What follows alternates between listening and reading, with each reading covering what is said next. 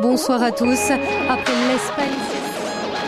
Dans l'actualité également, Sébastien. Reflet d'actualité. Une approche chrétienne de l'actualité de la semaine. Le rapport de la honte, une réflexion qui vous est proposée cette semaine par le pasteur Samuel Dinsenmeyer.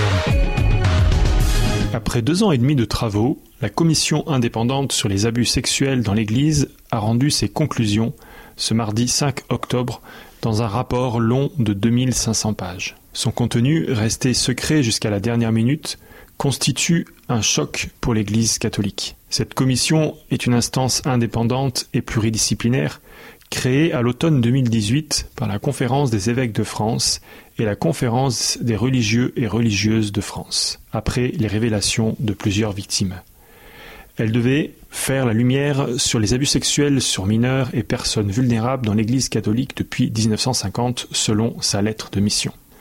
Depuis quelques jours, cela faisait déjà les gros titres. 2500 pages qui recensent 2900 à 3200 prêtres ou religieux concernés en France depuis 1950.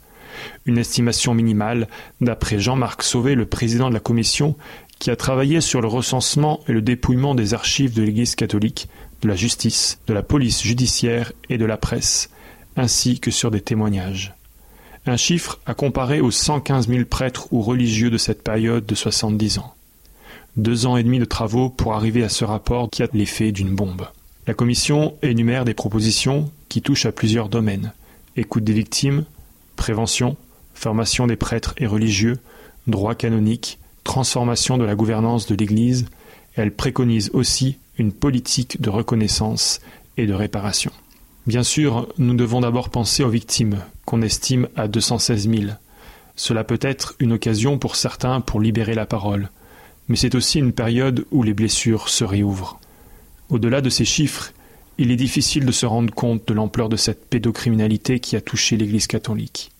Et puis, il y a de nombreuses questions. Comment était-il possible de laisser faire cela? Qui le savait et a couvert cela?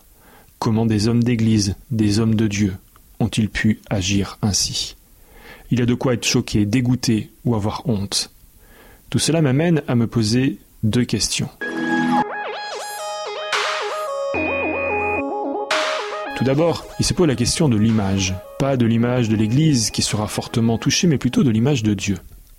Ici, l'être humain, créé à l'image de Dieu, montre une bien triste image. Et nous constatons que les non-croyants se font une image de Dieu au travers de ce que les croyants leur montrent. D'ailleurs, 51% des Français se disent athées, selon un sondage IFOP de septembre 2021. Nous voyons Dieu au filtre de ceux qui se disent être croyants. Alors de remarques.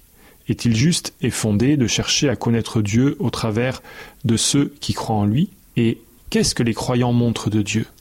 Cette question n'est pas nouvelle, car dans la Bible, le peuple d'Israël est appelé à mettre en pratique ce que Dieu lui demande comme un témoignage. Deutéronome 4, versets 6 et 7. Si vous les mettez soigneusement en pratique, les autres peuples, qui auront connaissance de ces lois, vous considéreront comme sages et intelligents on dira de vous quelle sagesse, quelle intelligence il y a dans ce grand peuple. En effet, existe-t-il un autre peuple, même parmi les plus grands, qui ait des dieux aussi proches de lui que le Seigneur notre Dieu l'est pour nous, chaque fois que nous l'appelons à l'aide. Le deuxième point qui m'interroge est le rôle de ces prêtres et religieux. On peut même penser qu'ils ont peut-être profité de leur statut. Alors qu'ils devaient être des personnes qui amènent à Dieu et le font connaître, ils ont abusé de leur position, et surtout de jeunes enfants. Devenir un obstacle, alors que le rôle est de faciliter, là aussi le texte biblique nous montre que celui qui est en responsabilité doit être attentif à ce qu'il fait de cette responsabilité. Jésus reprochera aux chefs religieux de son époque d'être ces obstacles. Matthieu 23, verset 13 Quel malheur pour vous, maîtres de la loi pharisiens, quand vous êtes des hommes faux. Vous fermez la porte du royaume des cieux devant les gens vous-même, vous, n'entrez pas et vous ne laissez pas entrer ceux qui le veulent. Tout cela nous amène à réfléchir à notre cohérence entre ce que nous sommes, ce que nous disons, ce que nous faisons et ce que nous représentons. Un vrai programme de vie. C'était Reflet d'actualité, une approche chrétienne de l'actualité de la semaine à retrouver en podcast.